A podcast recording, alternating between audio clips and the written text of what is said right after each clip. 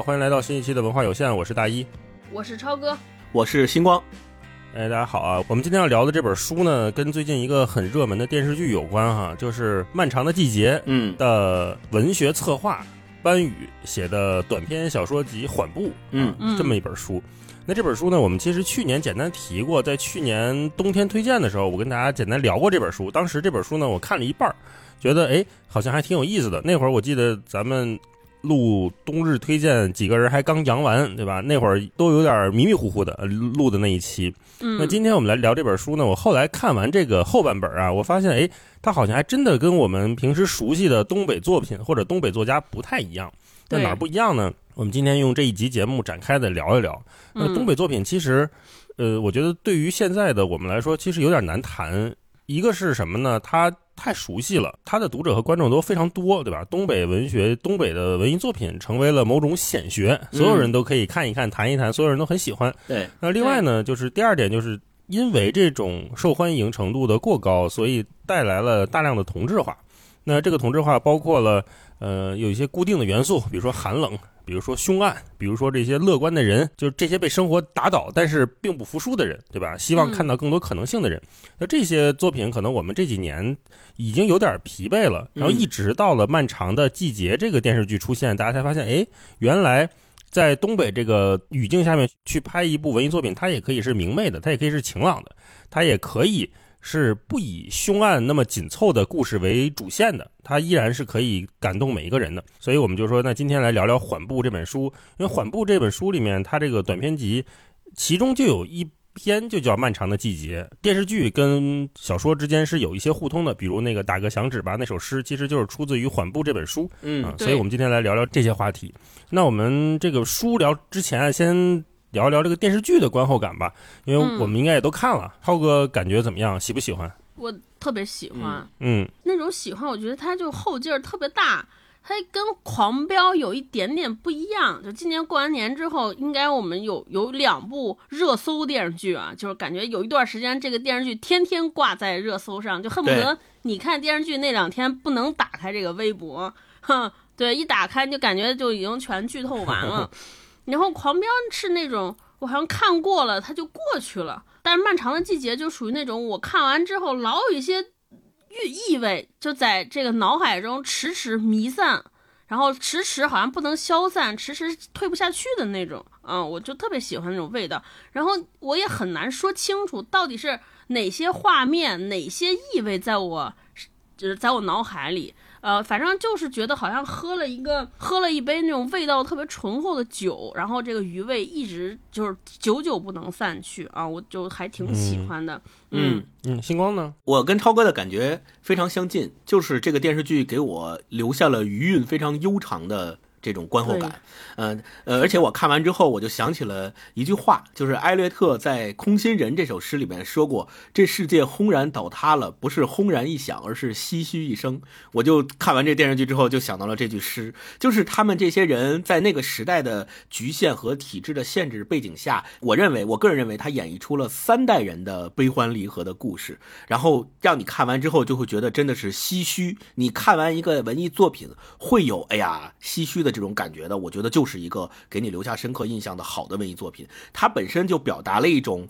嗯，类似于绝望的情绪，但是这种情绪最终它又画风一转，笔锋一转，变成了一个带有希望的，我们终于走过了这个绝望的漫长的季节这样的一个表述。前面我就说，为什么我认为他讲的是三代人的故事，因为这里面的角色包括王响、宫彪、马德胜以他们三个主角吧为代表的，这是第一代人。其实他们就是体制的结果，也是体制的牺牲者吧。他们困在自己的记忆和过去当中，没有办法跟自己和解。其实这一代人更像是我们的父辈，或者是比我们更年长一辈的那一代人。然后王阳、沈墨和傅卫军，他其实是第二代，就是八五前，因为按照剧里面的年龄推断，他们应该是八零年之后第一批出生的孩子。他们本来是应该有更加自由广阔和美好的未来的，就是相比较于王响他们的父辈来说，但是也因为时代的局限，他们恰好处于当时那个时候的国企改革和下岗潮大规模来临的那个时代，所以一方面是社社会没有给他们提供除了进入一个行将就木的体制之外，其他更多的选择。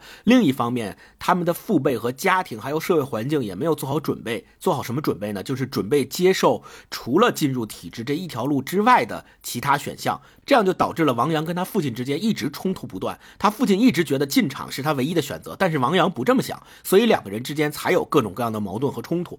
所以这一代人是相当于被牢牢的锁在那儿，动弹不得的一代人。他们没有更多的选择。虽然可能你像沈墨是大学生，看似有选择，对吧？啊，然后王阳是一个青春年轻的小伙子，正值青春，在我们看来是这个昂扬的，有昂扬的斗志，有无穷的未来。但实际上他们没有。另外，我们说以王阳为代表的这第二代人。我们可以理解，他们其实比我们年长几岁，跟我们其实是同代的人，但我们跟他们之间又有非常大的不同，因为咱们属于八五后、九零前的这一代嘛。虽然相隔仅仅差几年，但是因为就因为这几年，社会开放和思想进步的程度是有一个飞跃的发展的，所以到我们这一代的时候，我们所面临的选择就比他们要多得多。但是你会看到，其实到我们这一代，还是有各种各样的痕迹在身上。留着的，比如千军万马考公务员，对吧？还有进国企捧铁饭碗，这些也是我们的父辈也一直在告诉我们的，就是他们希望实现在我们身上的愿望，其实也还在这些痕迹还在保留着。然后另外最后一代就是王北，王北从年龄上看，他可以认为在剧里面虽然王想是把他当儿子养的，但实际上是他的孙子辈儿，就因为他比王阳小二十岁左右，基本上是两代人了。那其实王想虽然把他。当做是一种救赎吧，就是他亲儿子去世之后，他就把王北捡回家，当做儿子再重新养育。但他在重新养育一遍儿子这个过程当中，其实时代跟社会环境又发生了巨大的变化。然后王想从此也就知道了，他就不会再对王北有更多的像以前对王阳的那种期待和要求了。就离开华冈，你不要陪着我，我不需要你陪伴，你就去追求你自己的自由的天地。所以他已经给了王北更加自由的未来。所以我觉得这三代的故事。在这个电视剧里面讲下来以后，就让我们重新会有一种历史感和史诗感以及时代感，这是非常非常重要的。我特别喜欢这种感觉。嗯，我看完这个剧的时候，就一个关键词，就觉得是没人在乎。这个没人在乎，从我一开始看就范伟演的这个王响，我就觉得为他唏嘘吧。就是超哥说那个词唏嘘，因为这整个故事开始的发端都来自于王响对于下岗的恐惧，一个是没人在乎的先进工作者。一个是没人在乎的一群破鸽子，还有就是一个多年之后没有人再在乎的这个悬案。他们三个就是抱守着那个自己心里面一点点的那个小火苗，过了一辈子。然后他一直想把这这团火烧起来，但是没有再没有人给他这团火添柴火了，没没人再往这里边续那个煤了。就像我们一开始和最后都能看到这个，他在火车里面去这去给这个。黄黄的巨轮添煤是吧？让他这个越跑越快。来，王师傅想一个，一直到最后，我们看到那个火车走过，其实都知道是一个幻觉嘛，都是一个梦境一样的东西。就是我们知道原来的那个时代巨轮早就已经碾过去了，它不会再回来了。然后你们三个人抱守的那些东西，那个可怜的微不足道的梦想，其实在整个世界里面，在大环境里面，你的亲人不在乎，你的孩子不在乎，你身边的这些。跟你半熟不熟的人就更不在乎了。那唯一有可能在乎一点点你这点破事儿的，就是彼此的这三个人。原来可能还互相看不顺眼，原来可能还打过架，但是因为我们都是同样的落寞者，所以我们组成了一个落寞者联盟。嗯，咱们三个才能在这儿抱团取暖，才能在那个 KTV 里面挺着个中年人的肚子一一醉方休。这样的连接让我看起来是有点心酸的。王想他一直在。剧里面频繁的提到说，哎，我怎么能下岗呢？我可是劳模，九一年的先进呢，嗯，先进工作者，我从来没请过一天假，我从来没有迟到，没早退过，兢兢业业，甚至这华钢的第一抔土都是我爸当年挖下来的。对对对。他为什么一直在提这个？就是因为他除了。这点根正苗红的，我们现在看，现在看起来很可笑、很可笑的这点动机以外，他没有任何东西说服自己，我对这个世界有用，我对华钢是不可或缺的。其实华钢也不在乎你，这厂长也不在乎你，呃，这些什么邢三儿什么的，根本都不不会把你看在眼里的。他就是挺着这么一身骨头过了一辈子。那他为什么要一直去破这个案？说这到底是怎么回事儿？一方面有想给他儿子的这个找找到他儿子到底是做了什么的这个清白的。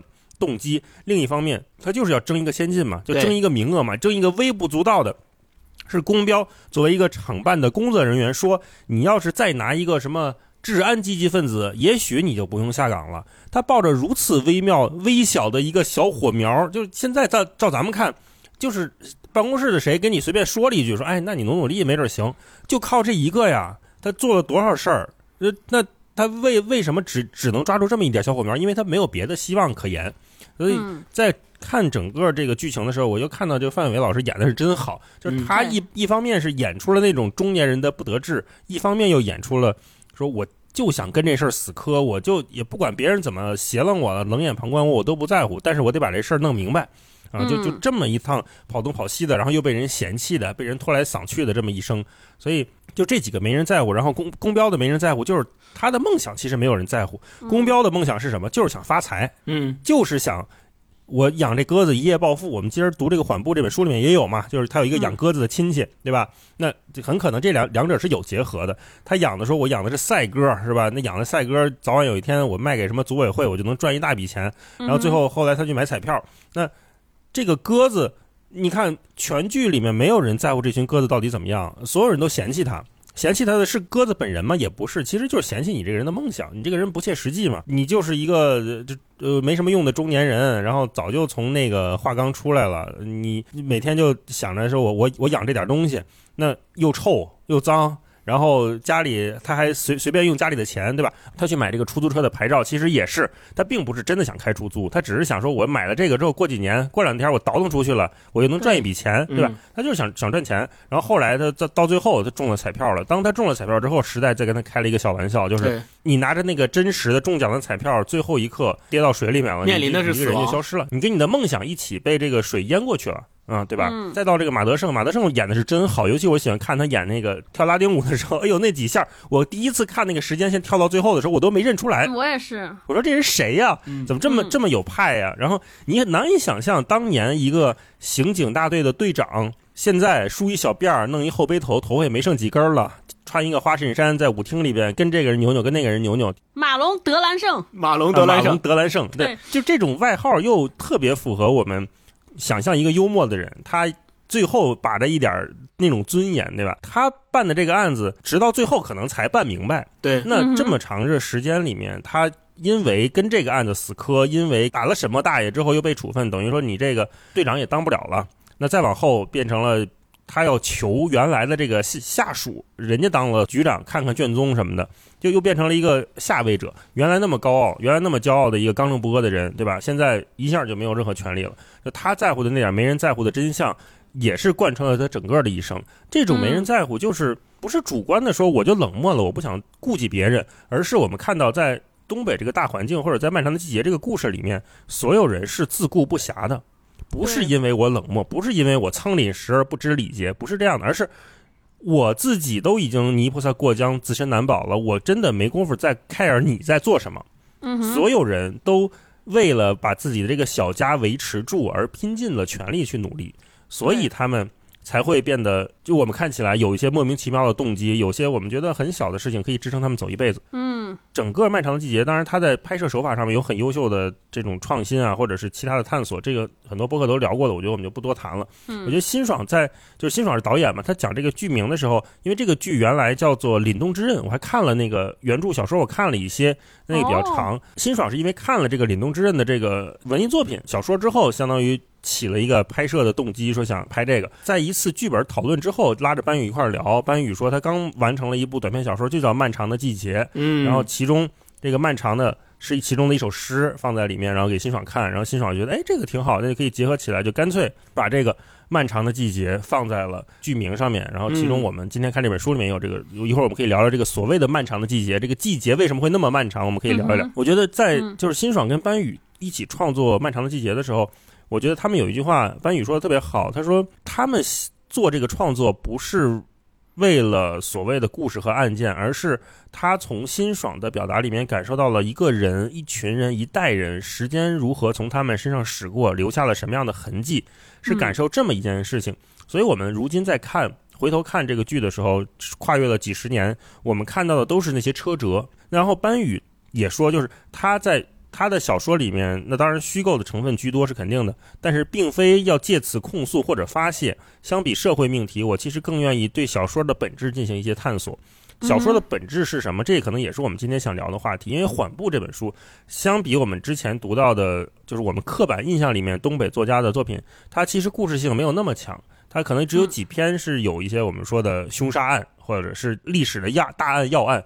但更多的，他写的是人与人之间那个砖头与砖头之间缝隙里面填充的感情，那种感情是怎么被描述的？那小说到底能承担什么样的责任？可能是我们今天想重点去聊的话题。嗯，借着这个大老师刚才说的这段，我就特别想说，其实看了整个这部剧，本质上讲的都是在那个时代的和体制的巨变下，每一个人都发生了找不到自己的价值感的情况。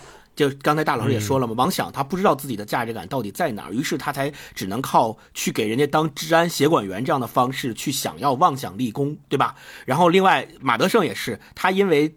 一直特别关心这个案子，想要把这个案子弄得水落石出，但是他的领导其实不支持他的这个做法，导致他二十多年的一直在心里装着这个案子，最终直到老了，他才能够把这个心结打开。还有公标也是一样的，一心想着发财，一心爱着丽茹，但其实丽茹本身跟他结婚，跟他在一起，并不代表丽茹爱他，他只是当时觉得我跟厂长在一起了，我怀孕了，我不得不赶紧找一个人去接盘，所以找了公标。对，而且公标就全场人都知道，只有公标自己不知道，给一绿围脖还挺。逗，我说 绿色围脖。对，也因为这件事情导致公标在大会上打了厂长，然后被临时加入了所谓的下岗名单，对吧？就这些事情，其实。本质上都表现了他们这一代人在那个时代剧烈的动荡下，已经找不到自己的价值感了。所以班宇他在写这些故事的时候，他曾经接受采访，他也说这些故事都是他从小他身边最熟悉的生活，他都把它拿出来写在了小说里。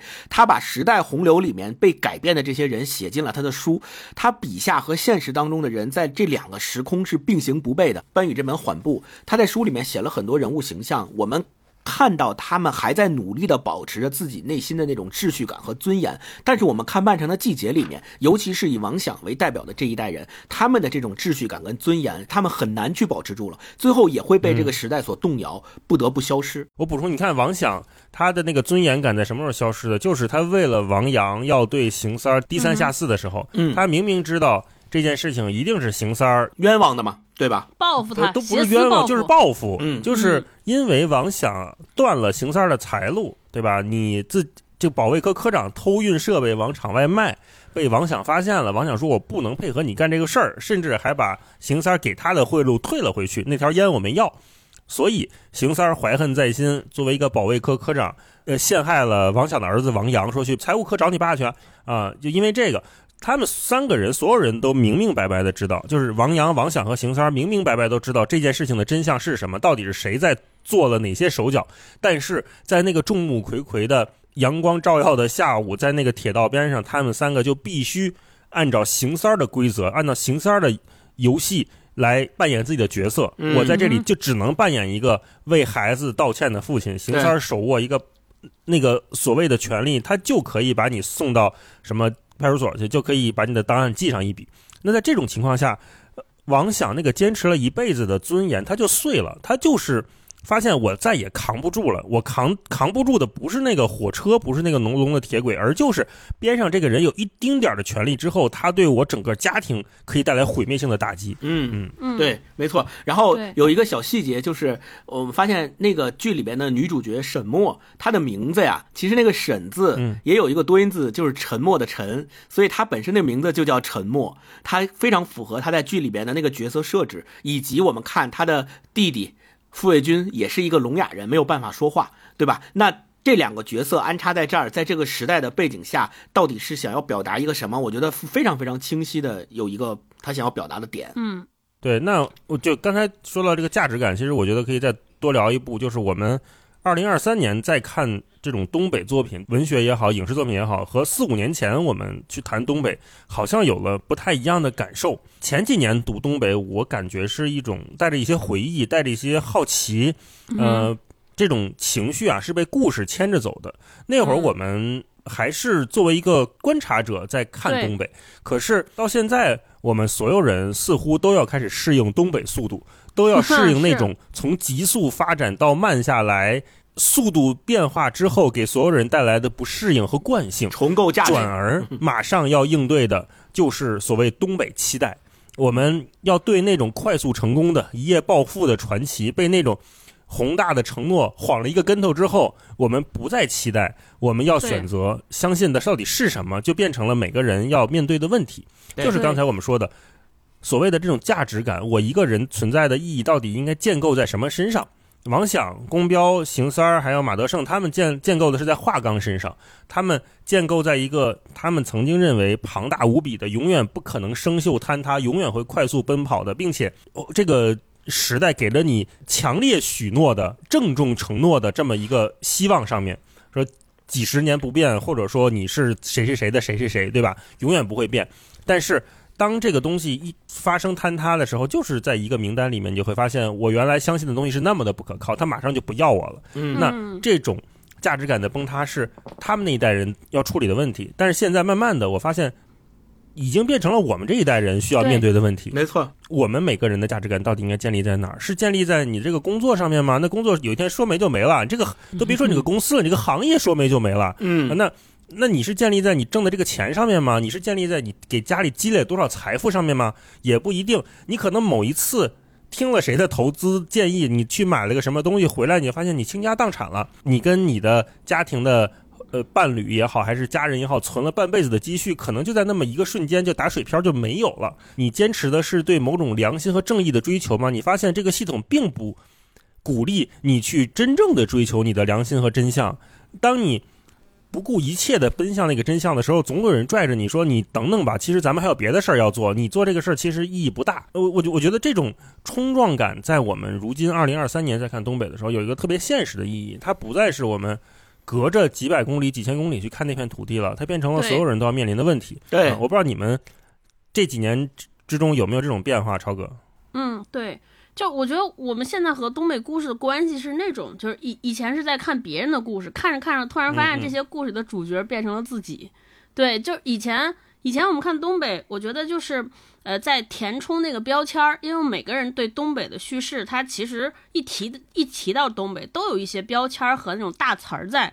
所以我们前两年看东北，就是在看标签儿背后到底这些人在这些宏大叙事之后，每个单独的个体到底在经历什么，发生了什么，它是这样的感觉。然后现在看呢，像大老师说的，就这，因为这些故事已已经开始在我们每个人身上发生，我们身每个人身上都具备了和东北的朋友们相似的经历。就这个经历，就是说，我们一开始是在那种急速狂奔的路上走，那现在突然间，嗯。被人搬了一个道岔，然后你不不得不进从从高速路上变成了一个缓慢前进的路上，不得不缓步了。对，速度变了，然后呃，过去是回不去了。呃，除了缅怀之外，我们还能做些什么，对吧？未来到底是走向哪儿，走向何处？我们每个人身上都带着恐慌，带着焦虑，是的，但是你又不能不往前走，因为人生的车轮你就得往前走，对吧？不能停在原地。没错所，以，我们每个人身上有一种对过去的怀念，以至于过去即便发生了很多不好的事情，因为我们对于过现在不如意和对未来的迷茫，就变成了过去，就变成了我们一个黄金的时代啊，就是有有把把很多美好的印象都加诸在这个上面。我们突然间变成了一个要从东北的故事当中寻找共情，甚至找寻答案，甚至要找寻力量。我觉得是变成了这种关系。然后前面说漫长的季节呢，我其实特别喜欢两个人物，就尤其第一喜欢的是宫彪，哎，跟我跟你一样，对，就是我们如果说，就是在我看来，我认为就王翔可能代表了一个时代的符号，是一个大多数人的主流的命运那个时代，甚至它是一个就是一个社会发展前进的一个标志和呃，但是我觉得从宫彪身上，就坦白说，我一开始看这个电视剧的时候，我觉得哎，秦昊这个人好像似乎可有可无，就这个角色，他对于故事的推进来说，其实没有那么重要。你比如说，大家可以想一下，如果破案的时候没有这个人，其实不会有什么重大的影响。对对然后，生活当中，工厂里边也没有这个人，好像也不重要。哎，那你觉得这个人有有什么存在的必要吗？后来我发现，就是秦昊其实是代表了我们大时代之下叙事之外每一个普通个体的生活，对就他负责给这个故事增加东北色彩，或者是给给生活添加注解和呃颜色的这么一个一这么一个角色。它的功能是这种，我觉得它特别像是过去身边的那一代老人或者那种亲戚的那种共性的那么一个描述，就这些人身上有什么特点？就是他有点小理想，有点小恋小浪漫，但是不大不多。就他这个人没有那没有因为他的理想和抱负变得很突兀，就他的理想这个一点点的理想，仅存在于说，我好像想让别人高看我一眼，让别人就是觉得我有点不一样，让我更体面一些。我想在别人面前稍微变得更有话语感一点，就这么一点点理想。然后同时他又存在一点小侥幸、小聪明。买车的时候，他他也想占个小便宜。然后包括买彩票也是有那么一点点不劳而获，但其实他的底色就是那种善良的。就是东北人说，哎，你嗑小嗑唠挺硬啊，就嘴有多硬的嘴，就有多软的心。所以，所以，所以我觉得这可能有点像我们现在的这些人，就我们每一个人身上都有他的影子，没没错，对吧？我们虽然骂，哎呀，说这个怎么生活一下变成这样了，怎么这那的，就是每天其实有很多不满。但真正事儿来的时候，就大家就哎呀，能怎么着呢？还是乐乐呵呵往前走吧，该吃吃，该喝喝，对吧？有啥事儿别往心里搁，对对对，就这种。然后另外，我特别喜欢一个人是那个傅卫军，我觉得傅卫军这个人真的就是表演者对他诠释的很好。我觉得傅卫军其实代表了我的一个理想。就是我不知道你们俩小时候有没有那种，就是特别喜欢那种坏孩子，就这个人很神秘，他身上承接了这个角色身上承接了我我无限的那种遐想。人家这些人对吧，每天出入游戏厅、录像厅，为啥他家人不管他呢？人家就敢不接受老师和学校的管。我就甚至有一刹那特别想成为这样的人，但是当长大懂事之后，我才发现过去的幼稚。就这些人，他也不是。不想被家里人管，是没有人管，所以慢慢能理解他身上的伤痛和他身上那些不容易的部分。对，对，也许他们你看上去他们的自由无拘无束，恰恰是没有办法的，没办法，只能这样。对，就是以前我们提起东北文学，我觉得就是回忆、缅怀，它代表了我们过去。就是就是特特简单，那个时间节点就是过去。但现在看东北文学，包括我们读班宇这本书，我觉得它有一个特别大的变化，就是我们开始思考我们和未来的关系。就很多时间和交替，这种更长、更长维度、更大视野下的东西，在这些东北叙事里边来体现，它成为了不仅是过去的一个代言，是我们命运的一个缩影。所以我这次读东北文学就。再也不会觉得跟我跟我没关系了，变从一个旁观者变成了一个，变成了一个主角啊！没错，是这种感受。嗯，我也是跟超哥一样，特别喜欢宫标这个角色，因为我觉得在他们第一代那个三个角色里面，王响其实离我们是比较远的，马德胜本身也离我们有点距离，但唯一跟我们最近的就是宫标。他本身你看受过高等教育，上过大学，回来以后分配到厂办，其实是个白领。目标特别像很多人的老舅，对 他的身份跟我们这一代人。毕业之后接受过高等教育，到公司里面去任职，这个经历是非常相近的。但实际上我们会发现，他即使如此，他成为了王想眼里面非常羡慕的角色。王想希望王阳他儿子也能像宫标一样，未来进厂办，那就是最好的出路了。但我们会发现，宫标他用他自己一生的答案回答了王想的那个问题，就是即使进了厂办，也不是什么好出路，又能如何呢？他依然是华钢这个大厂里面的那个螺丝钉。只是看起来可能比别的螺丝钉好看那么一点点，但本质上还是个螺丝钉，一样要接受时代和命运的无情碾压。而且最后因为冲动打了厂长，还也被加入了裁员名单。但是我理解他，即使那个时候不上裁员名单，最终也会走向裁员的命运，因为整个化钢最后的命运都是末路嘛。对，就是没了，只是时间先后的问题。而且刚才超哥也说了，宫彪他跟我们每一个人一样，有点小聪明，对吧？在待人接物上好像也更圆滑，好像听起来、看起来挺会来事儿的。最关键的是，我觉得这个角色他本质上是个好人。就首先他对丽茹的爱是真挚的，虽然丽如其实并不爱他，但他最后发现丽如想要跟他离婚的时候，还是放手让丽如走了，没有说闹，说我不行，我就要跟你在一起，我不能让你走。而而且他是一个非常热心的人，愿意付出。你看他跟王想一起约定干点什么事儿，虽然后来迟到了，但是还是去了，对吧？还是信守承诺了，是一个性情中人，像我们每一个人一样，就是很可爱。我特别喜欢宫彪塑造的这个角色。对，然后另外最后就是我特别想说的，刚才咱们提到那个东北对他的这个有什么呃印象上的变化？对，其实就是最开始的时候，我们对东北所有发生的故事和人物，包括文学作品，都有一种刻板印象。这个刻板印象里面包含着是我们带着一种猎奇的心态去看那片土地上曾经发生的故事，因为我们可能没有处在他们那个环境下，我们没有遇到过跟他们一样的切肤之痛，所以我们就是在一个局外人的视角去看。但是随着这几年，包括电视剧和包括我们读的作品越来越多，我们会发现，我们是从开始慢慢慢慢的从人的温度的角度去看这件事情，我们开始。代入了，我们觉得东北他这些作品表述的并不仅仅是那一时一地一城的故事，而是好像我们也在东北，我们每一个人好像都是东北人，都是跟他们一样有着切肤之痛的，就有着同样的经历。啊，我觉得这个可能是这几年发生的一个非常大的变化，而不仅仅在一提到东北人，我们就觉得他们幽默，爱吃烧烤，喜欢吃锅包肉，对吧？然后经历过 呃下岗，热爱文艺，呃，并且就是每一个人好像说出来的话都特别搞笑，这些都是刻板印象。但是我们真正走入他们每一个人的内心之后，我们会发现，在。他们厚重的历史背景下，每一个人其实都有各自的温度，都有各自的，都能找到跟他们之间的共鸣。这个我觉得是特别重要的。这几年的特别特别的变化。然后最后关于漫长的季节再说一句，我特别特别喜欢最后那个结尾，就是老年的那个王想他在幻觉里面看到了年轻的时候开火车头的自己，然后他一边跑一边跟那个人说向前看，别回头。我觉得这个有两个特别好的意蕴，第一个是说。他穿越时空，告诉年轻的自己，不要再局限于过去，要放下过去，跟自己和解，度过这个漫长的季节。这是第一个。第二个就是，我觉得我们不应该在这个剧里面把很多这些人身上发生的故事的悲剧归结为某一个具体的人和坏。比如说他，我们说邢三儿他冤枉王阳，对吧？说他这个倒卖厂里的这些财物，我们就说他是个坏人。但是我们会发现，等到邢三他老了之后，他去倒卖这些车牌，他做的这些事情，并不并不是基于他本质上是个坏人这一点来的，他也是被生活被这些时代压迫局限所导致的。我们不能把他们。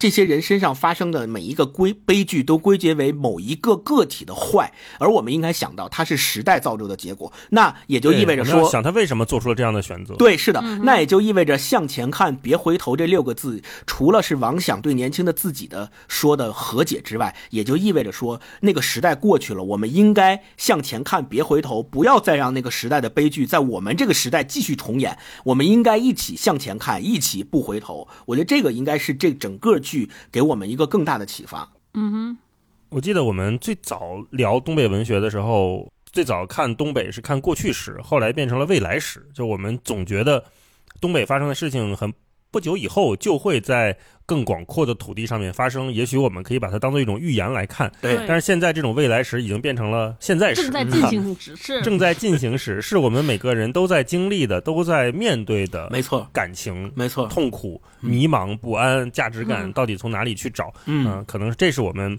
如今再去读这些作家、看他们的作品一个非常重要的观察点哈。是的，那我们接下来就进入这本书，让超哥给我们介绍介绍《缓步》这本小说集，以及它和我们之前读过的班宇的作品有什么不同的地方。嗯，对，就这本小说集有啥不同呢？就从大老师这个问题，你就能看出来有啥不同。有啥不同？老听我们节目的听友应该会发现，就一般到这个环节，我们以以前的问题都是，哎，给大给大家介绍这介绍这本小说都讲了点啥故事。对吧？这次变成了有什么不同？那是因为这个书就已经没有故事了。对，最大的不同就是 你概括不出来每个故事了。对，看冬泳的时候，我觉得是那种痛快，就每个故事就是那种痛快淋漓，这每个人物之间就棱角分明。你读完之后就哎就觉得特别有趣，或者是你觉得特别生气。总之那个情绪非常的鲜明。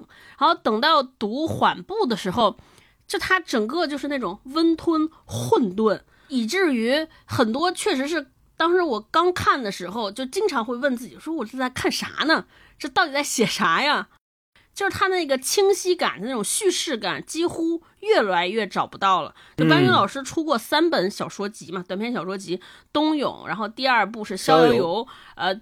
还一直到今天这个缓步，这三本书我都读过。我的感受就是，他越来越对叙事这件事儿没有那么沉迷和执着，对讲故事这件事儿好像呃越来越少了。就我读冬泳的时候，有点像看我们漫长的季节，整个这个电视剧的观感，就是好像前面都是结结实实的故事，哎，最后结尾有点飞，哈，很对吧？包括像东勇那篇小说也是，你就感觉结结尾是一个抽象的，是一个特别梦幻的，是需要我们开始进行想象，用我们想象来填充、来补全故事。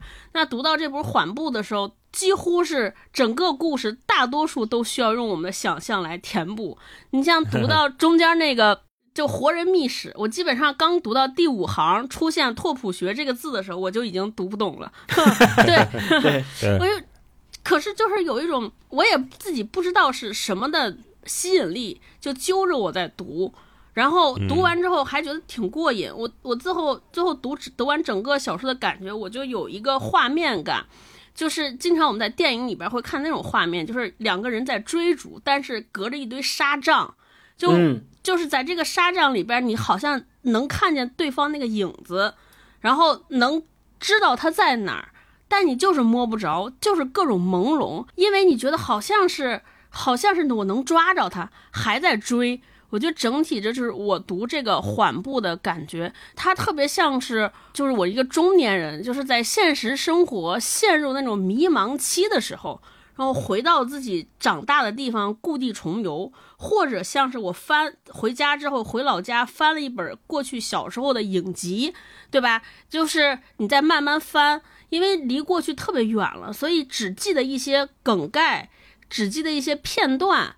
只记得一些特别清晰的细节，但是因为你记的点太小了，所以有的时候在怀疑说这到底是真实发生过的，还是我我长大之后哪天做过一个梦，就是在真实和虚幻之间来回来回游移。呃，然后你看了这些看过去的时候，会有一些特别复杂的体验，就这里个复杂体验有有理想，有想象，有回忆。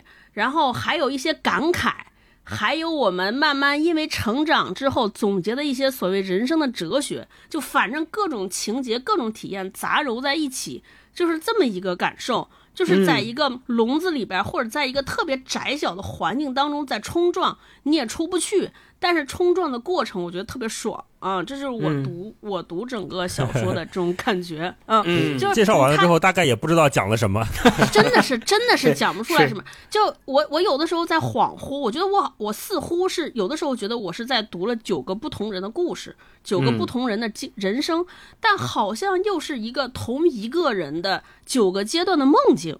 就是这种啊，就他们很多人，我看有评语说，感觉这个重复度很高，很相似。那我自己读完这个重复和相似，就来自于我觉得他们始于同样的困惑，就是特别像一个人的那种飘忽不定的状态。有时候觉得自己好像想清楚了，有时候又又没想清楚，又回到过去了，就是这种混沌、迷茫，这种说不清的那种朦胧感，还有那种。就反正总之就非常抽象，但是又有那种诗意的美感嗯，我我还挺喜欢这本书的，说实话。嗯嗯，对我读的时候，我觉得它作为小说的话，它结构感还是在的，就结构还是挺强的。因为有的时候你能感觉到，明显这一块加了一块砖，这块翻了一个页，开启了一个新的一个人生的叙述，新的一块故事。那它又是跟前面有密切的关联的，讲一讲，它又会扣回第一趴。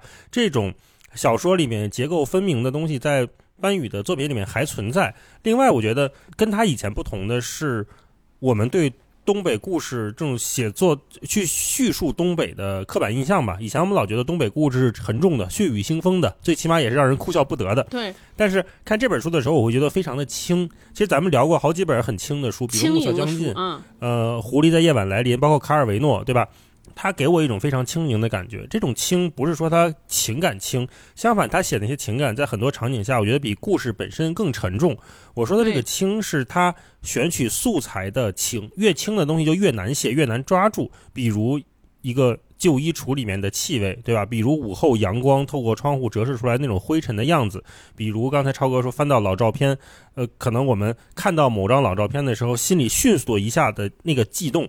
随后，你可能又把这张照片放回原处了，也有可能像小说里面写的，就是你在酒店办入住的时候和酒店前台陌生领班的一次对话，你们知道自己不会再见面，但是在当下交换了真挚的情感，你甚至想给他买一块巧克力送给他，就就是这种微不足道的东西，它开始对我们的生活变得重要。我我们为什么觉得重要？是不是因为这些东西本身它就在我们的生活中那么的显现呢？并不是，而是我总觉得是很多宏大的东西，我们已经没有兴趣再去看它们了，或者说那些东西它消散了、不存在了之后，我们不得不转向内心。作为读者，我们作为观看者、体验生活的人，我们不得不去让自己。继续在这种微小的上面去投注精力。那作为创作者，我觉得他也是会越来越去探寻。就像我们前面说的那个问题，就小说本身的意义到底是什么？就小说到底还可以写什么？嗯啊，那这种。我觉得班宇在缓步里面的这种轻，包括缓步这两个字，你也觉得是很轻盈的嘛？他是在慢慢的走嘛？他没有大踏步往前进，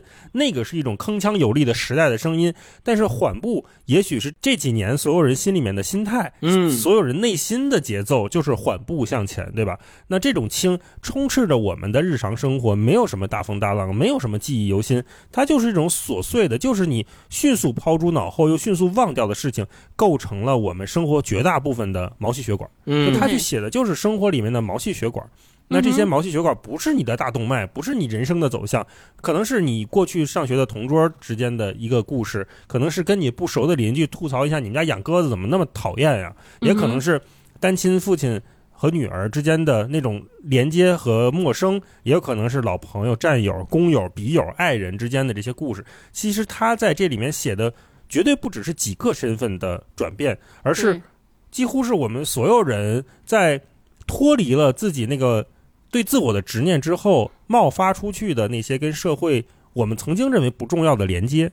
这个是我觉得看以前他的作品，我感受没有那么深的，是在这本缓步里面感觉到他在在延伸自己，这种延伸感很强。嗯嗯，对。那接下来我们就是以防还有朋友不太熟悉班宇，我们再请星光给我们介绍介绍班宇啊。在介绍班宇之前，其实他在豆瓣上面写过一篇关于这本书文章的一个呃小文章。他的那个小文章里面，其实就特别好的表达了刚才大老师和超哥说到的，他是怎么看待他这个小说集里面的这些文章的。他首先说的是说，缓步收录的是近两年的作品。我们注意这个时间点啊，近两年，大家可以回想一下是一个什么样的时间。我们大家每一个人都经历过，对吧？过去的几年。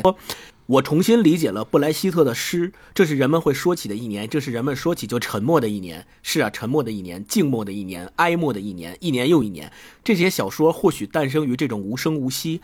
我的滔滔不绝，无非沉默的铁证。天空不下雨，只下铁。这是他自己对他这个小 说里面的总结，他到底想表达什么？我们可以去体会啊。尤其是在这个五月，可能我们体会的更明显。对对，而且在这篇文章后面，他还写过说，一九九七年和二零零八年，好像我们都貌似看到了所谓真理的到来，我们也呼唤真理的到来，但是我们会发现那个时候的真理跟现在是不完全一致的。他连续在这篇文章里面问了几个问题，他说。人在衰老，仍保有健康；血在冷却，真理在流动。一切结束了吗？你自由了吗？嗯，一切开始了吗？你还记得你是谁吗？至于此刻，问题仍在继续。你是游客吗？是务工者吗？是混血吗？是你是古人吗？想寻求庇护吗？你需要帮助吗？你能证明你自己吗？他在这里面问了一大串连续的问题，我觉得这个也特别能表明他在写下这本小说集里面这些文章的时候的心情和他到底想表达什么。嗯，我来介绍一下班宇。班宇是一九八六年出生的，呃，沈阳人。他已经出版了两本小说集，分别是《冬泳》和《逍遥游》。他的笔名。在豆瓣上叫坦克手贝吉塔，然后如果大家感兴趣的话，也可以在网站上面去找到他。他在东北大学秦皇岛分校计算机专业毕业的。呃，八六年的时候，他本身就出生在沈阳市铁西区的工人村。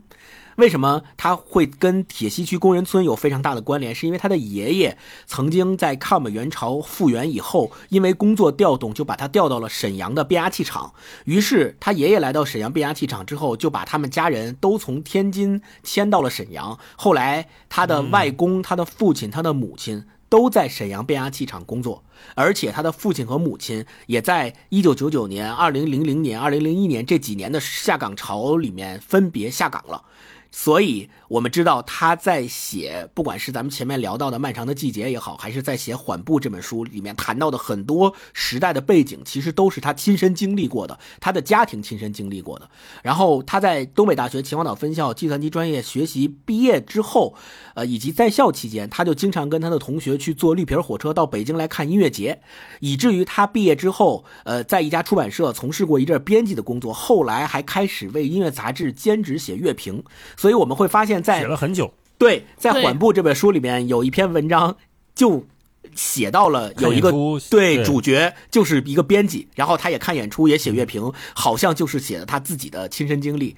呃，在二零一七年的时候，他在朋友的建议下参加了网上的第四届这个豆瓣阅读的大赛。他以他的第一篇小说叫《打你总在下雨天：工人村蓝调故事集》这篇小说获得了喜剧故事组的首奖。从这个时候开始就出道了。二零一八年的时候出版了《冬泳》，二零二零年的时候出版了《逍遥游》，而且在二零二一年的时候，《冬泳》获得了百花文学奖短篇小说奖。二零二二年的时候，他本人也获得了第四届的矛盾新人奖。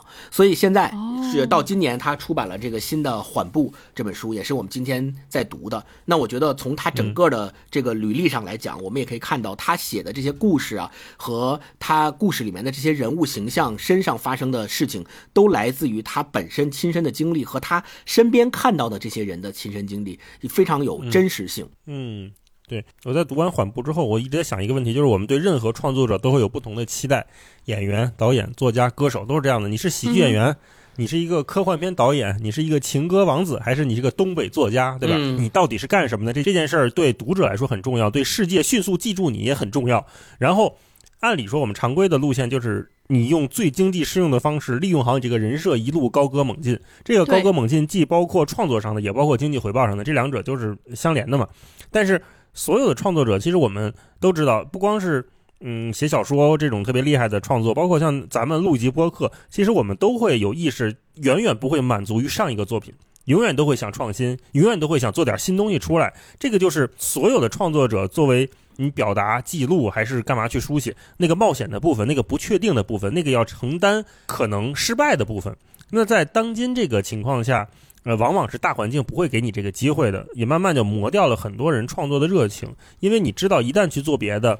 大家不知道该怎么认识你了，就像我们今天拿着《缓步》这本书，我们不知道该怎么去认识班宇，尤其是他作为一个前两本书那么强势的一个作家，前几年那么被频繁提及的一个优秀的创作者，我们开始不知道该怎么描述他了。这个其实是一个创作者需要承担、自愿承担的风险。我们今天再打开缓步，我我也是看了很很多遍这本书，好几个故事我都翻了好几遍，我就想到一个事情，就是是也许我们就像不应该用地域来限制作家一样，也不应该用故事来限制小说。对的，嗯我们不应该认为这个作家就是东北作家，就是广东作家，就是北京作家，也不应该说这个小说里面这个故事怎么样，那个故事怎么样，那个故事怎么样。相反，对我们看到了班宇写了一本跟东北也许没那么相关、跟小说更相关的作品的时候，更直指小说本身的意义的时候，我们作为读者应该是感到期待和兴奋的。嗯所以我真我觉得真的要感谢《缓步》这本书，才让我有了新的认识，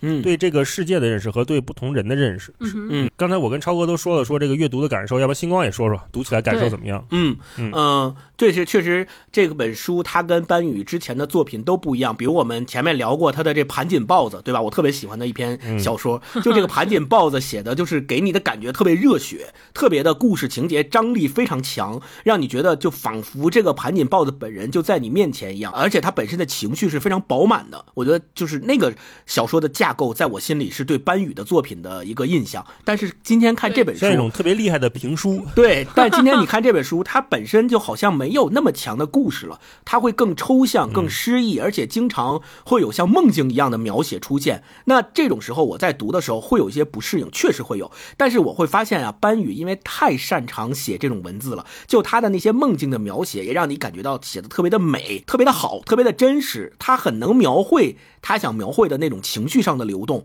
所以我的阅读经验是，我在读这本书的时候，一旦遇到这种段落，我就会让自己的那个开关啊拨到感性那一端，我就不再会去寻求说这里面到底有什么人物，他发生了什么故事那个啊，他这里面的逻辑是什么，我就不会去想这些了，我就会更多的去体会他。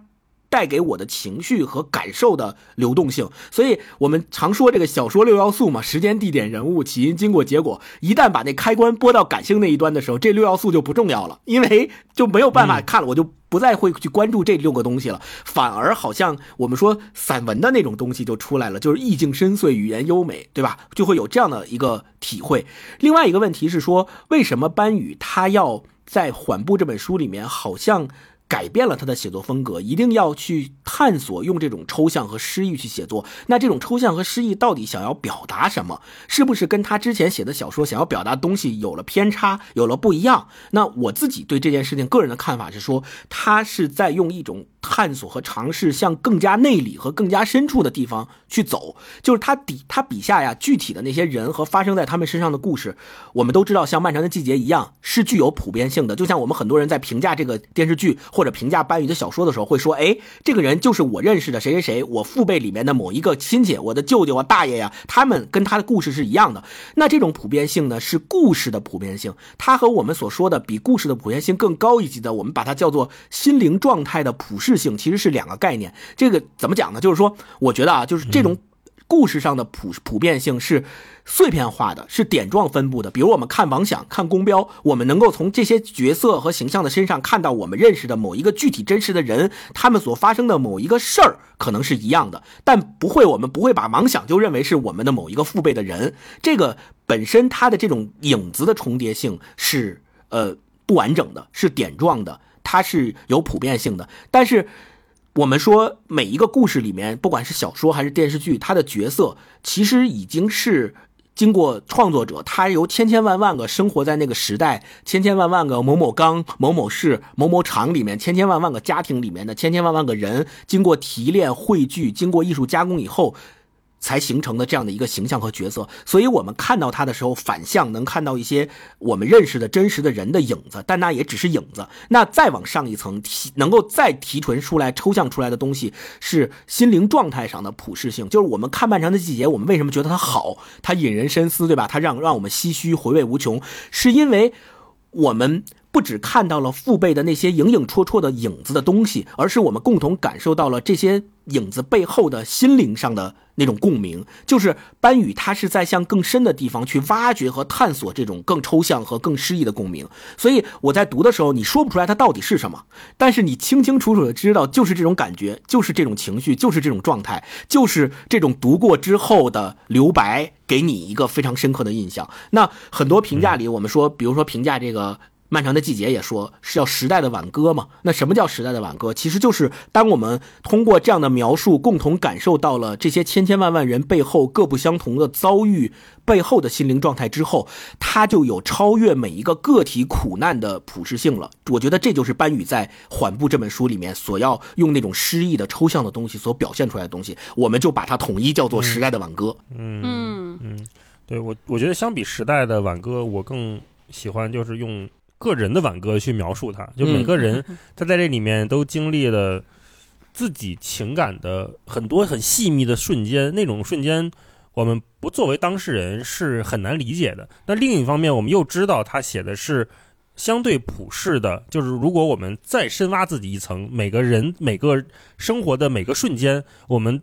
去问自己，我们也可能都会经历这样的感情的冲击。是的，是的，对。嗯，我自己读的时候，我觉得这这本书开启了我一个新的阅读方法，就人家叫意识流写作，我感觉我就是意识流阅读。就以前读很多小说的时候，你是觉得是在用头脑阅读，就是你其实是在用理理性的，就是理智的那部分来阅读。我想知道，哎，他写了个啥故事？他想跟我们表达一些什么？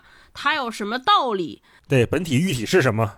对对对，它有什么意义？但这本书真的就是你在用，就是那个感觉，就是那种你也不知道是那种，就是那个晃晃悠悠的状态，被人拉着读，然后你的就是五感全部打开，就这个地方好像闻到了一些味道，这个地方看到了一些画面，这个时候让你心一紧，就反正这个时候让你听到了一首歌，对对对，就是各种叮叮当啷的各种各样的，各你就必须把自己都放开，呃。特别放松，就等着被一些什么东西打打动或者击中啊，我觉得就是这可能是一个比较好的状态。就如果按照我以前常规阅读小说的方法，就会觉得啊，这就就会特别的绝望，陷陷入迷失。但你真的把自己所有的感官，就是你放到你放下的那种我要读懂它的这种执着之后，反倒突然觉得特别好啊。嗯，你，感受，你感受，感受到没有？对对对，你品，你细品。对他写的应该是更抽象的一种感受。嗯那我们接下来就进入这本书吧，呃，看看哪一部分让我们印象深刻、喜欢的，呃，读一读，分享分享。星光先来吧。呃，我特别喜欢这本书里面的三篇文章吧。第一篇最喜欢的叫《于洪》那篇文章，哦于是的于，洪水的洪，这个就是在我去年那期推荐里面重点说的那篇文章。对对对。这是冬泳 Plus，第二篇我特别喜欢，就是我年轻时的朋友，就是这本书里面的第一篇文章。啊，我也是。嗯另外就是特别喜欢羽翅那篇文章，羽毛的羽，翅膀的翅。那我就来分享一下这个呃于红里面的一一小段吧。于红其实他整个故事还是故事性算是在整本书里面对对，比较强比较强的。对对啊。然后我简单介绍一下于洪这个故事吧。其实他讲的就是，呃，退伍军人有两个退伍军人，他们曾经都参加过九八抗洪的那个抢险，然后呃，退伍之后呢，就没也没有找到特别好的工作，就是没有办法安置他们。后来他们就想办法自己去做些小买卖，做些小生意。然后在这个过程当中呢，他们就会发现说遇到了很多。限制和遇到了很多困难，最后还有一个反转，这个反转还挺有意思的，它让你好像分辨分辨不出来这个故事的主角到底是不是参与了这个犯罪事实，以及到底是谁犯罪了，谁参与了这个犯罪集团的犯罪，这个就很难分清楚。但是我觉得正是因为这个反转的设置，最后表达了这篇文章想要表达的主旨，就是这两个人实际上他们都是被生活所困，他们被困住了，他们没有办法分清楚到底是谁最终参与了这个悲剧性的结局。或者说他们都需要给自己的生活找到一个凶手，哎，对，都需要一个解释。都需要一个具体的被指认的凶手，到底是谁 对我这样？对，但好像都没有找到，都是很模糊的。我来分享一段，就是这篇《于红》里面他写到说，这里边的主角他认识了一个女孩，这个女孩的弟弟其实就是他当年跟他一起参军，然后后来退伍的，后来两个人还一起做过小生意，在广场上卖烟的这么一个角色。他讲说，嗯，回到宾馆后，我看电视，他靠在床头上读书，没过一会儿便开始抽泣。我说外国武侠小说还看激动了。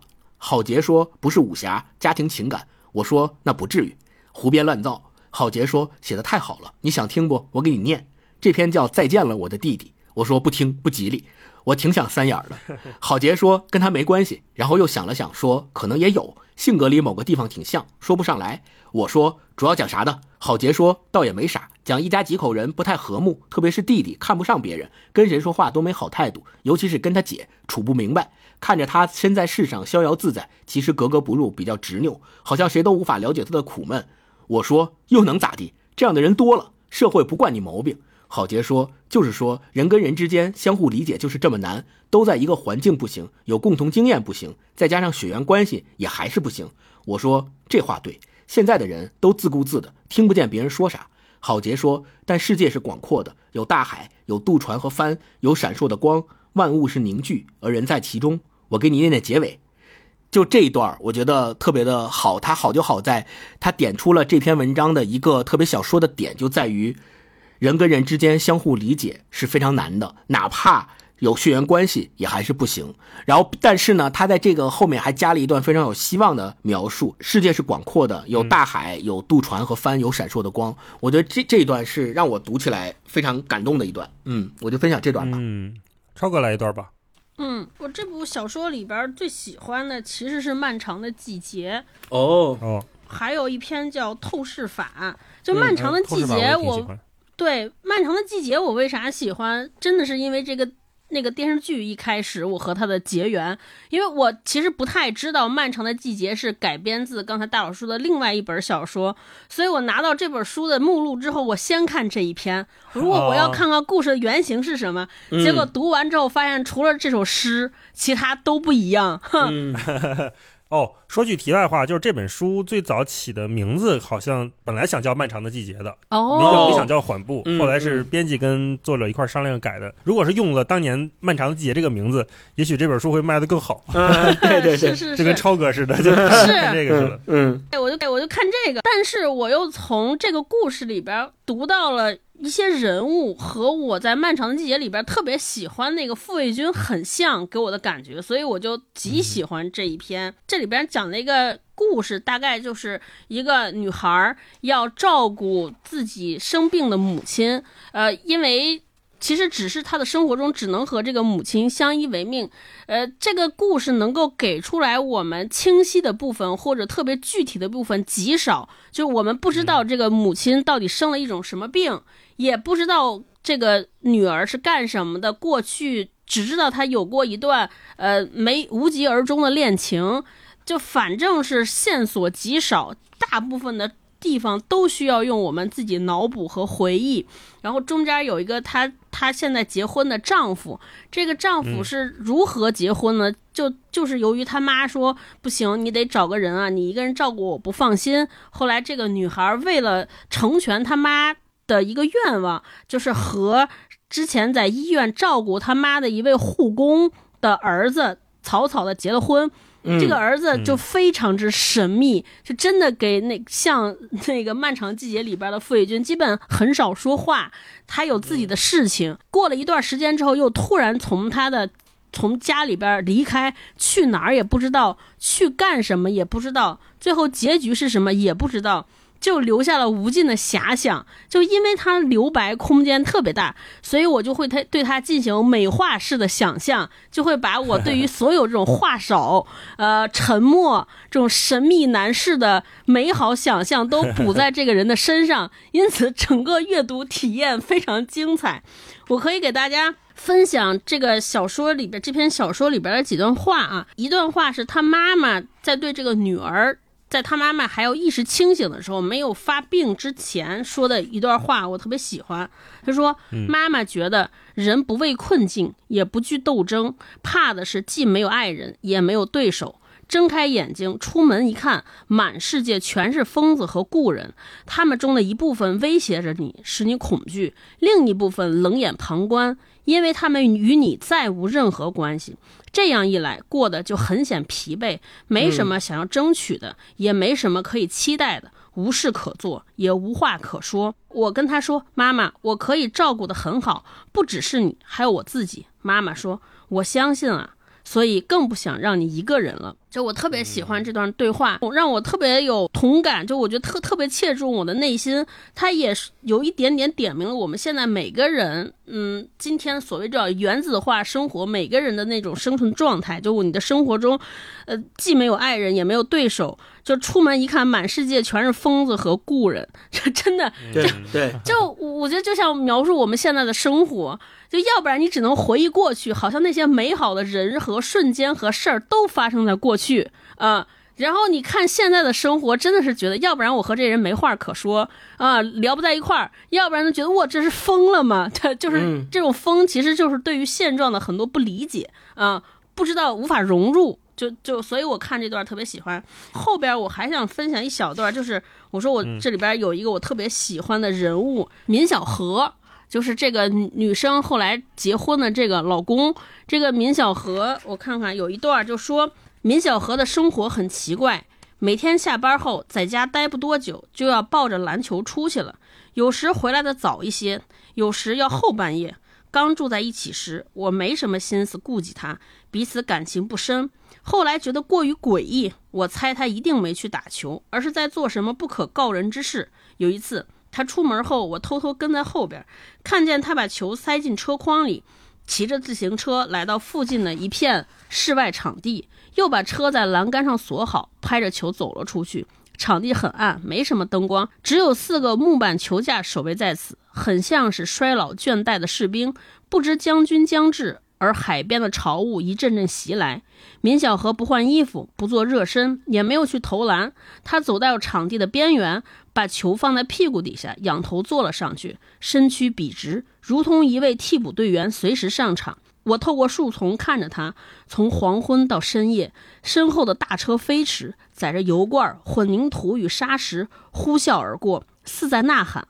我尽力想象着他所望去的方向：倾斜的球框、熄灭的灯和喷泉、如诗的树梢，相互倒映的天空与海。浪潮在另一边呜鸣，连绵不断，如空旷的号角，声音向着地心荡漾，回环无际。米小河就坐在那里，像一座将被淹没的村庄，凝结在岸，一动也不动。哇，我就是喜欢死了这个描述，就一个男的，你不知道他干什么，抱着一球出去，他出去干嘛？发呆。所以我就无限遐想这个人长什么样子，他在发什么呆？是什么让他发呆？他为什么离开？他离开干了什么？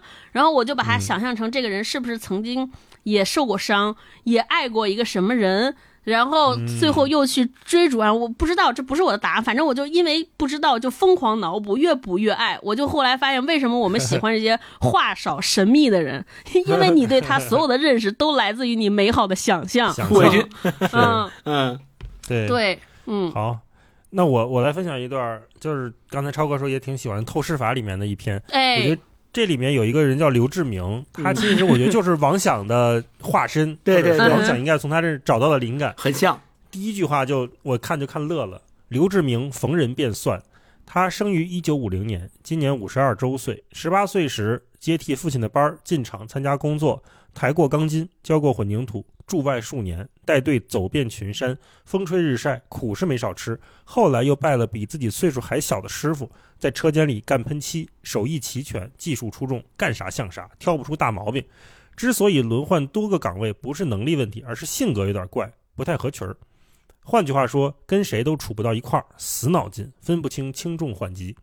比方说，工期将至，车间领导动员全组加班，提前发放补贴，他倒是准时来场，但不听安排，始终琢磨着新引进的设备，对着机器挑毛病，这也不好，那也不对，认为单位是浪费资金，推测有人借此贪污一笔，数目还不小。未经进一步核查，便将结论四处宣扬，这就使人相当为难，避之不及。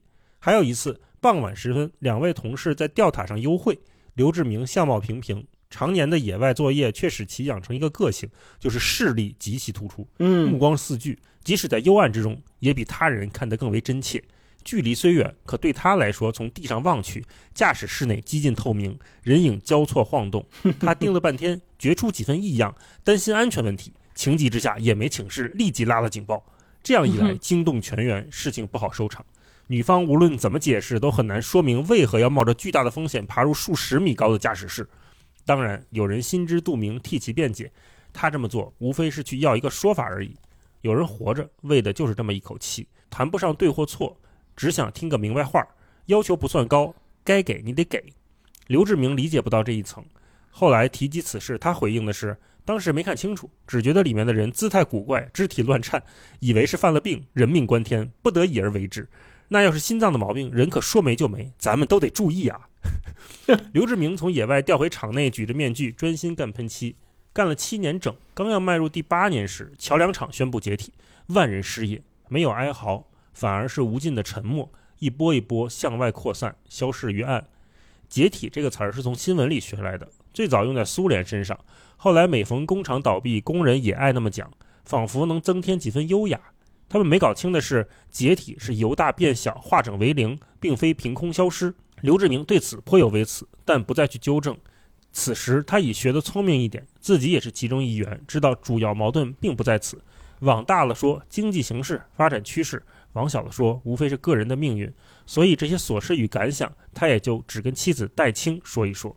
戴青与刘志明同年失业，精神面貌完全不同。他早就看出工厂日趋衰落，上顿不接下顿。在职期间托了人报了教师资格证，毕竟读过大学，基础还在。初中课本难不倒他，怎么进入这个行业是个问题。年龄不小，且无相关从业经验。起初，他的办法是利用周末给工厂子弟做补习，价格合理，成绩显著提升。一来二去，逐渐有了些名气。他自己没有儿女，授课时却格外耐心，细致入微，时时关切询问，这点一般人比不了。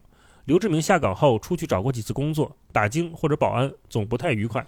性情所致，与人争执不断，便不再上班。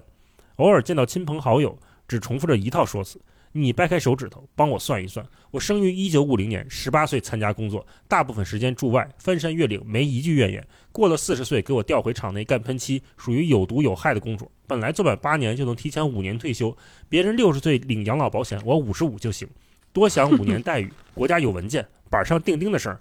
到了第七年，桥梁厂倒闭，没人管了，我上哪儿说理去呢？嗯，分享这一段，这里面大家不要看，仅仅是刘这个刘志明和戴青的两个人的叙述，其实前面还有一个女方，对吧？这个大塔吊里面的女方，这个就是班云写小说一直有的东西，就是他这个扣儿和小说的结构一直埋在里面。这个女方在后面也出现了，甚至还起了一个蛮关键的作用。对啊，所以我看这个刘志明的时候，我就笑，我就想起这这不就是王想吗？第一句就是逢人便算，五零年参加工作怎么样怎么样怎么样，然后后边又重复了一遍，就是他总觉得你得给我一个说法，没人管了，我上哪儿说理去？我跟谁说呢？而且这个这里面的叙述说，这些人其实要的并不要的并不多，对吧？他们只是想要一个说辞而已，就是你你得给我一个。不管了吗？嗯所有人是错愕的，是不知道的，只剩下一层一层的沉默。那句话说特别好，万人失业没有哀嚎，反而是无尽的沉默，一波一波向外扩散，消逝于岸，就像回声一样，像音波一样消失于岸。我分享这一段，哎，我先说个题外话，就是我读完这本书之后，终于明白了电视剧的文学策划到底是啥起啥作用。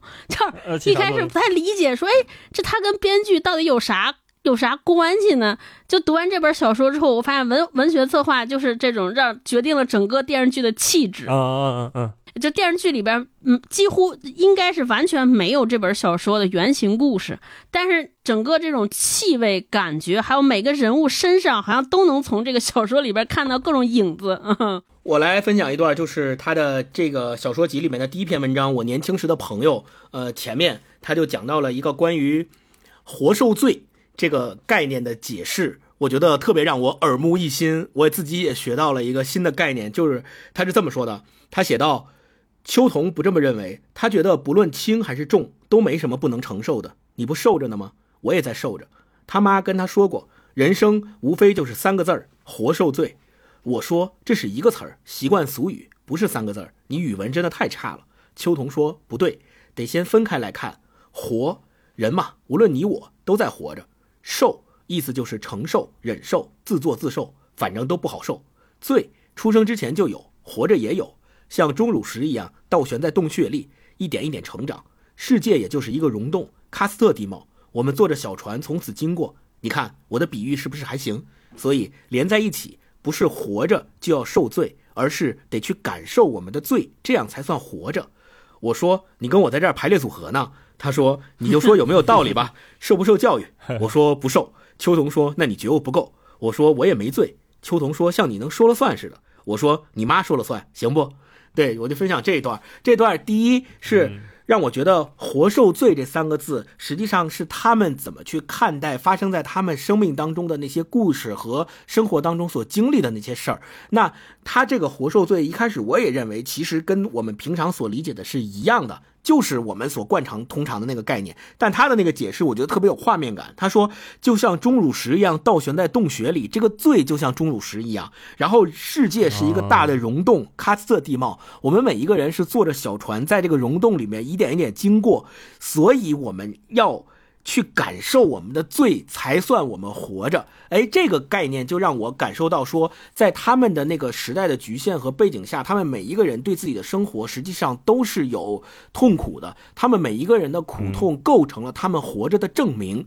就不是说我因为活着，我必须要受这个罪，而是我要感受到这个罪，才能证明我活着。这个概念的翻转，是让我更加加深了对班宇他所描写的这些东北的背后的故事的和每一个人他们所经历的生活当中的苦痛的这样的一个程度。而且他这个还是依然有这个班宇一贯以来写对话的那种幽默感在。最后你看，他不是说说你跟我这儿排列组合呢，就是这这个东北味儿一下就出来了，而且本身。这个幽默感觉特别像是公标的台词，对对，呃，这你跟谁俩呢？对吧？就一说这个，就让让我们仿佛消解了一些他前面所提到的那个概念，说我们对严肃的消解了这些东西。但是我们知道，这种消解实际上是很无力的，因为他只是在人和人之间的对话里面，通过那个特有的口音，通过特有的说话方式，让我们这些外人感觉到，哎。说说这话挺有意思的，挺逗的，挺幽默的。但其实这种幽默在他们看来，并不能对他们本身生活的苦痛有丝毫的缓解，只是我们觉得好像他挺幽默的，但本身并不能。对，嗯嗯，我嗯分享那个透视法里边两两小段文字，哎呦，我觉得就是它充满了哲学的意味。这本书真的可以反复看。对，本身这个文章的名字也是非常哲学的，叫透视法。什么的透视法呢？透视了什么呢？对我特别有思考是。透视画，其实就是画画儿时候、画油画时候的一个一个手法嘛。我我跟大家分享的这段是在主人公在回忆他的当时的这个一个毕业后的聚餐，中学毕业后的聚餐，他是这样的：毕业聚餐时，戴老师换了一身打扮，穿着白色运动装，拉链提到下颌，头发披散下来，箍着发卡，和蔼友善，笑脸相迎，在桌子之间来回窜动。我们一时不太能适应，这种场面很像是马戏团的最后一夜，大象和老虎即将被卖掉，饲养员放下了鞭子，不再呵斥抽打，而是轻声诉说他有多么爱你，有多么不舍，忆起昔日情谊，离别倍觉依依。关于逝去的时光，不管是好是坏，人们总要怀着一点虚伪的宽容，并非善待他人，而是开导与劝勉自我，去修饰一个不存在的时刻。如此一来，便没有懊悔，也不会不安，永久立于暴风之眼，成为平静的幸存者。每个人必须相信自己拥有过那么一点点好运，否则很难继续生活。从这个层面来说，记忆不是实在的事物，而是虚空之所。人的精神是钥匙，打开一道又一道，连接不停，过去与未来由此得以汇合。这这段话在我看来，就是这本小说，我读这本小说的题眼。就我我我读这本小说的这本小说集的时候，会会看到很多故事，有梦境，有回忆，然后对于当下的描述很少，同时所有对于主人公现在状况的描述，你都感觉隐隐约约，他们都觉得过得不好，好像被什么东西卡住了。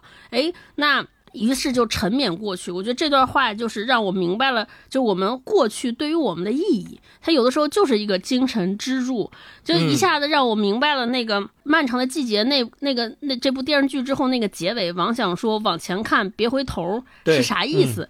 我之前理解往前看别回头，我我其实是挺晦暗的，或者对他的解读挺负面的。我觉得就是一种自我安慰，因为过去也回不去了，我们又往前，我们不得不往前走，就勉为其难的给自己打气，说你要往前看，别回头。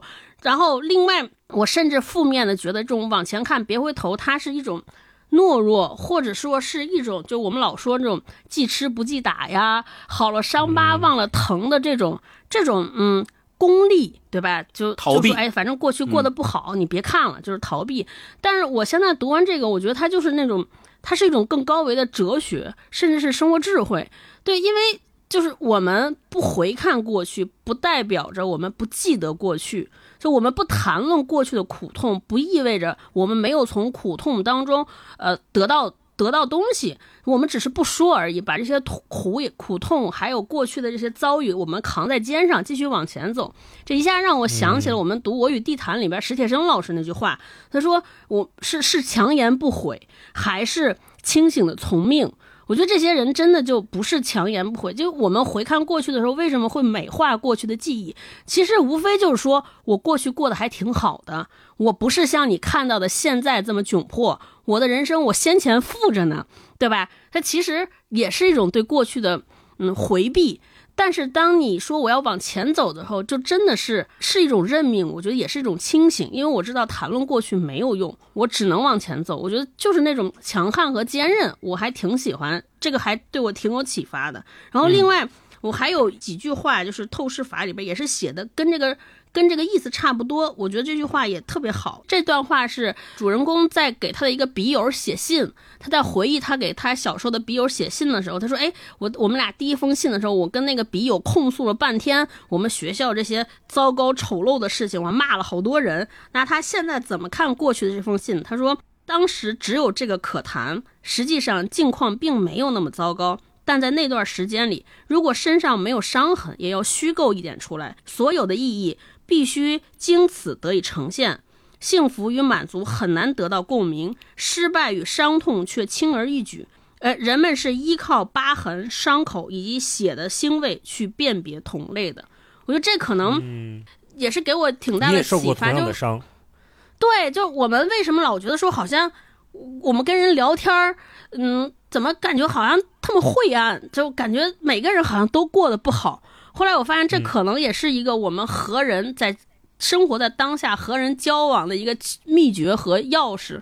因为你谈论自己过得多么不好的时候，大家都有一些隐约的不安，说我会不会让对方感到压力，所以我们只能无限的袒露伤疤，让对方觉得我们真诚。我们过得也不好，哦，那好，咱俩有的聊。哎，我觉得嗯就这个话让我突然间换了一个视角来看待我们这些周遭的不幸。我们是真的过得不幸，还是说我们以用这些疤痕和不幸来寻找一些安慰和寻找融入啊？我是这么看，所以哎，我特别喜欢这篇文章。嗯，嗯嗯嗯，嗯对，有的时候我们看那个，就是因为这本书里面比较抽象的描写还挺多的，很容易就划过去了。但其实你把每句话像超哥这样就是聚焦下来看的话，都挺意义深刻的。是的，是的，就觉得这这哪是小说，这是哲学书啊！哲学书。嗯，需要好好的去感受。那我最后分享一个，就是《漫长的季节》这个同名小说里面的这首诗和一部分啊，嗯因为很多朋友都非常喜欢打个响指这首诗。嗯太喜欢了。第二天早起，我刚起床，收到了他发来的一首诗，打个响指吧，他说，我们打个共鸣的响指，遥远的事物将被震碎，面前的人们此时尚不知情。吹个口哨吧，我说，你来吹个斜斜的口哨，像一块铁，然后是一枚针，磁极的弧线拂过绿玻璃。喝一杯水吧，也看一看河，在平静时平静，不平静时我们就错过了一层台阶。一小颗眼泪滴在石头上，很长时间也不会干涸，整个季节将它结成了琥珀，块状的流淌，具体的光芒，在它身后是些遥远的事物。嗯嗯，这就这首诗。我问他这首诗叫什么名字，小雨说还没想好，原来的题目是女儿，现在想改一改。你觉得漫长的怎么样？我说漫长的什么呢？话没说完啊。小雨说还不知道，都可以，反正都很漫长。历史在结冰，时间是个假神，我们也不必着急。后来他又写过一些谈论盲道、松阴或气象学，只有这首我读了许多遍，至今还记得。嗯分开之后，有天下午我很委屈，心里堵得厉害，默默哭了一会儿，就想找他说说话。拨了两个电话过去，十几声长音结束，无人接听。我抱着手机等他回给我，直至后半夜也没有动静。而那时候我什么也不想说了。遥远的事物，我想响指虽小，却可将其震碎。他说的没错，我就是碎掉的遥远的事物。这个漫长的季节最后有一段，他说。防沙网没有那么严密，下面破了一个大洞，一条鲨鱼可能已经游了过来，此刻正潜伏于此，伺机而动。我却一点也不害怕，因为还有两道很小的影子始终伴在我身侧。也许是两条活泼的金鱼游过来又游过去，用尾巴撞击着我的双腿，用鳍抚过我的膝盖；或是我梦见过的小雨与小河，在海的深处重新凝结，变得扩大、坚实，演化为一小块漂浮的岛屿。将我拖了起来，一起一伏，掀起美妙的浪花。岸上吹过来的风使我温暖，我舒了口气。忽然想到自己也许就是那只走失的鲨鱼，心怀万物，四处游荡，一次次的沉默，又一次次的跃起来。在空中时，我可以望见一条星星的锁链掠过夜晚，照亮尘埃，浮在银河的边缘。在水里，我看到了一匹会游泳的白色独角兽。嗯我分享这一段。嗯哎，呀，我这段我也标了，特特别好，特别喜写的。太好了。对，就整本书给人的感觉就是非常的丰富，呃，所以我说咱们最后可能聊一个简短聊一个话题，就是我也看班宇在很多地方他说啊，希望能尝试一种叫做类全息的写作，就是类似于全息的写作，那个嗯分类的类，就是你们是怎么理解这种方式的？然后呢，他也在问自己，就是到底什么样的写作在今天是有效的？因为我们能理解，如果说什么是有效，我们可能先要定义什么是无效。就是原来我们可能觉得小说在这个时代大体不能再负责提供故事，或者说发动故事、讲述故事已经不是小说独有的技能了。而且更残酷的是，已经有很多或者更多的媒介能比小说做的不差或者更好，吸引了更多人的注意力。那小说要写什么，或者小说接下来要往哪里走？这嗯可能是小班宇在用《缓步》这本书在回应的问题。对它并不是一个文学的讨论，而是一次具体的尝试。就像他问自己的：什么样的写作在今天才是有效的？你们是怎么理解那个“有效”这两个字的？嗯啊，星光，我觉得用班宇他在写自己的这本短篇小说集的那篇文章里面的话来总结这个问题，就是最好的答案。他他是这么说的：他说，至于这些小说能谈的极为有限。当然可以说，我所有想讲的话，想要告诉给自己和他人的事情，全在其中。而那也如同小说一样，无非是虚拟的风物、变动的真实、单数的期盼。但是如果为人之责任，就是将自己消失、分散、融入世间的搅动，如灰尘，如词句，如废池与枯井。如地下河，那么我也正在通过小说完成这一使命。我觉得他对自己为什么要写小说，想写什么样小说的这个问题的认识非常非常的明确，就是他像刚才那段话里面自己说的，他正在通过小说完成一个什么样的使命呢？完成就是将自己消失、粉散、融入世间的搅动。如灰尘，如词句，如废池与枯井，如地下河，就是他将这些小说，他的文字变成了我们所今天看到的缓步里面我们所提到的，他比他之前的作品更加的向内探索，更加的深入，更加抽象，更加诗意。他写出了人们共同的心灵状态中的普适性。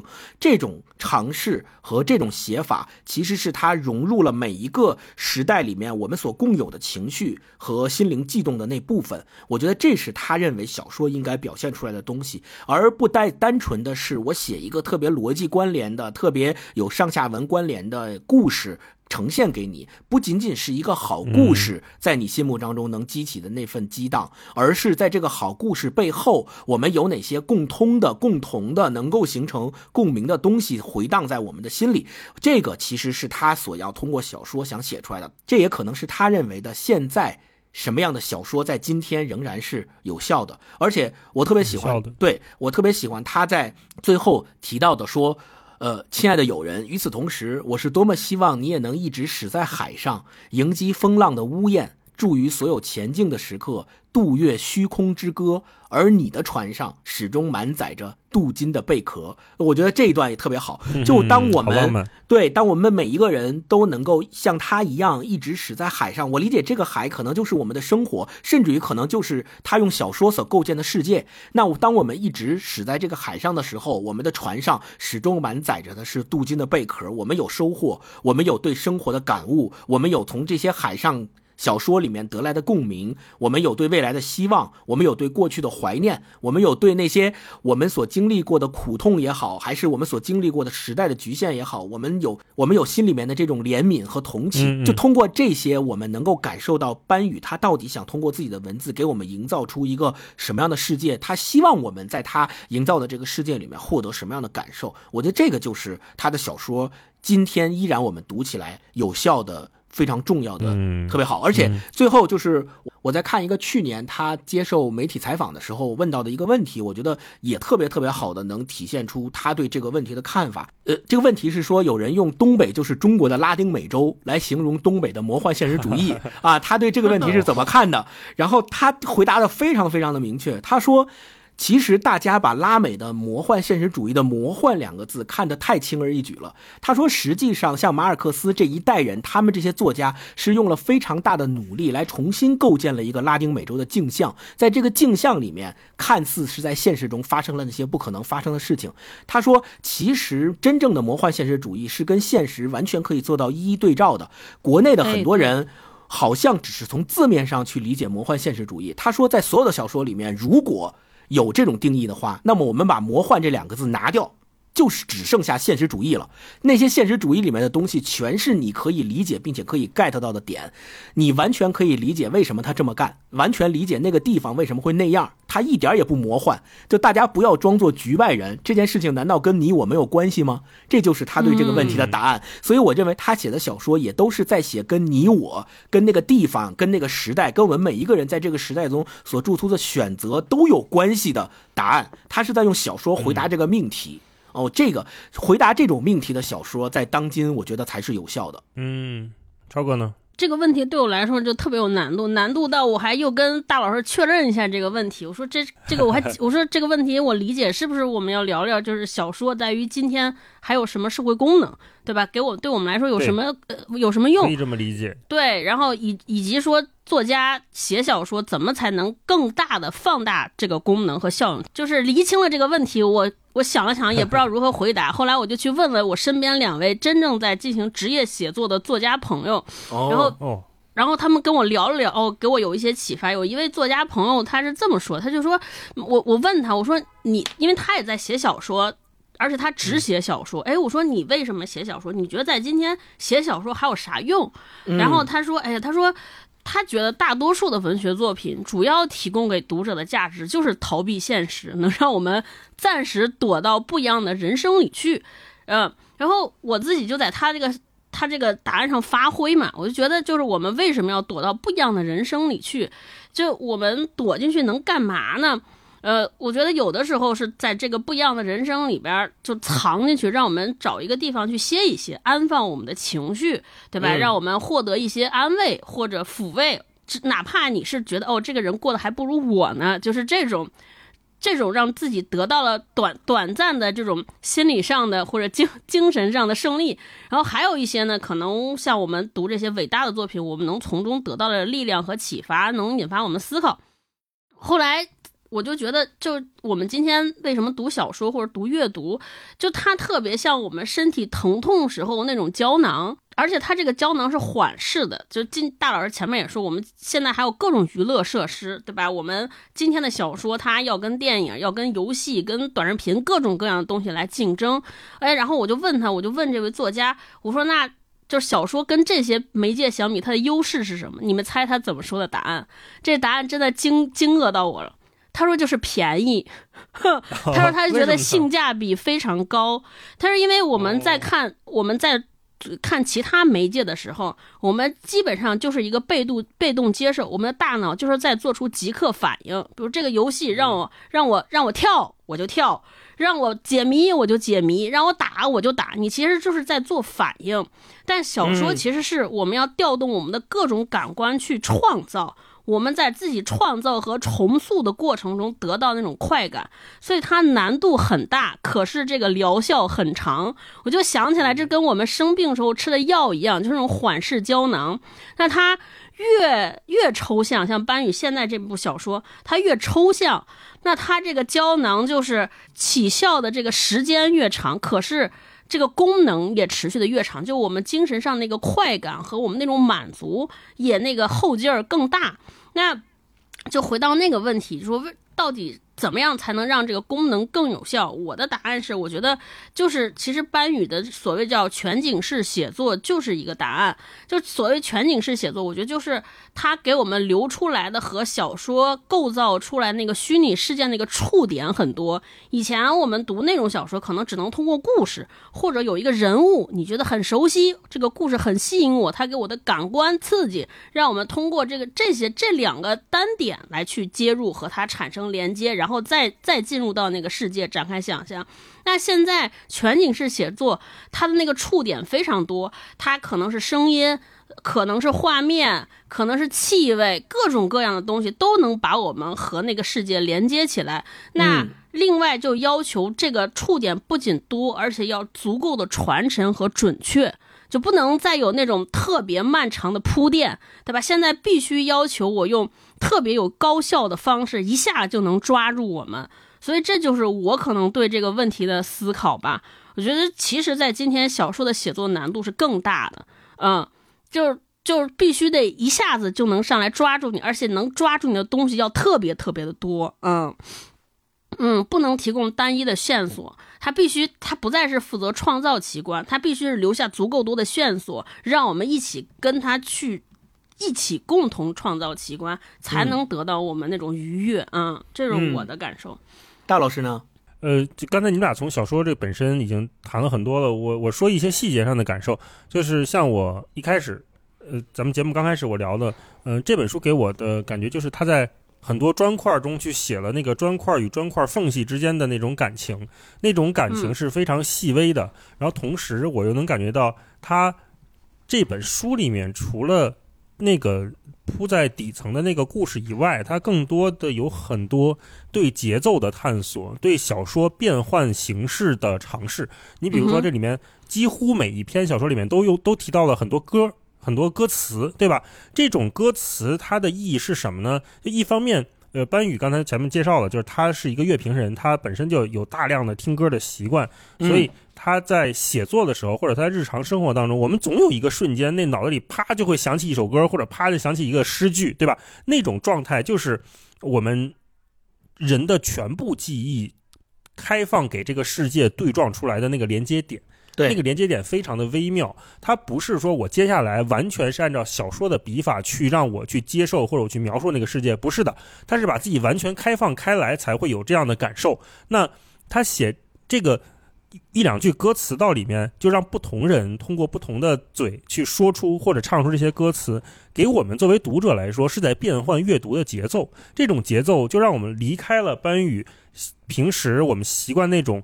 短平快的几个字几个字，呃，一个逗号几个字几个字一个逗号这种对话我觉得是类似于东北式的对话式的幽默快节奏的那种呃方式。我我们从那个速度中突然一个变奏一个变换，就像在乐曲里面有不同章节突然出现了一个休止符，突然出现了一个渐快渐慢的符号一样。没错，我们会被这个歌词带动，产生一种新的节奏出来。这种节奏就是在小说里面会会一直在。闪现这种让我看起来很着迷。我看着看着，刚开始我觉得，哎，这块唱个歌还挺逗。比如说那个“投入蓝天，你就是白云”是吧？就那个编辑部的故事，那个老歌也有，然后后面也有一些新歌。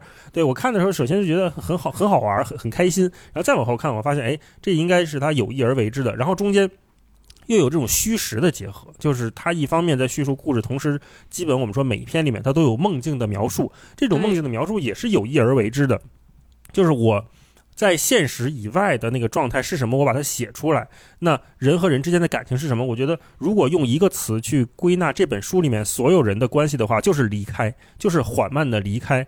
你看，有夫妻之间的离开，有年轻时候的朋友的那种离开，中间有一段写的非常好，我就不念了。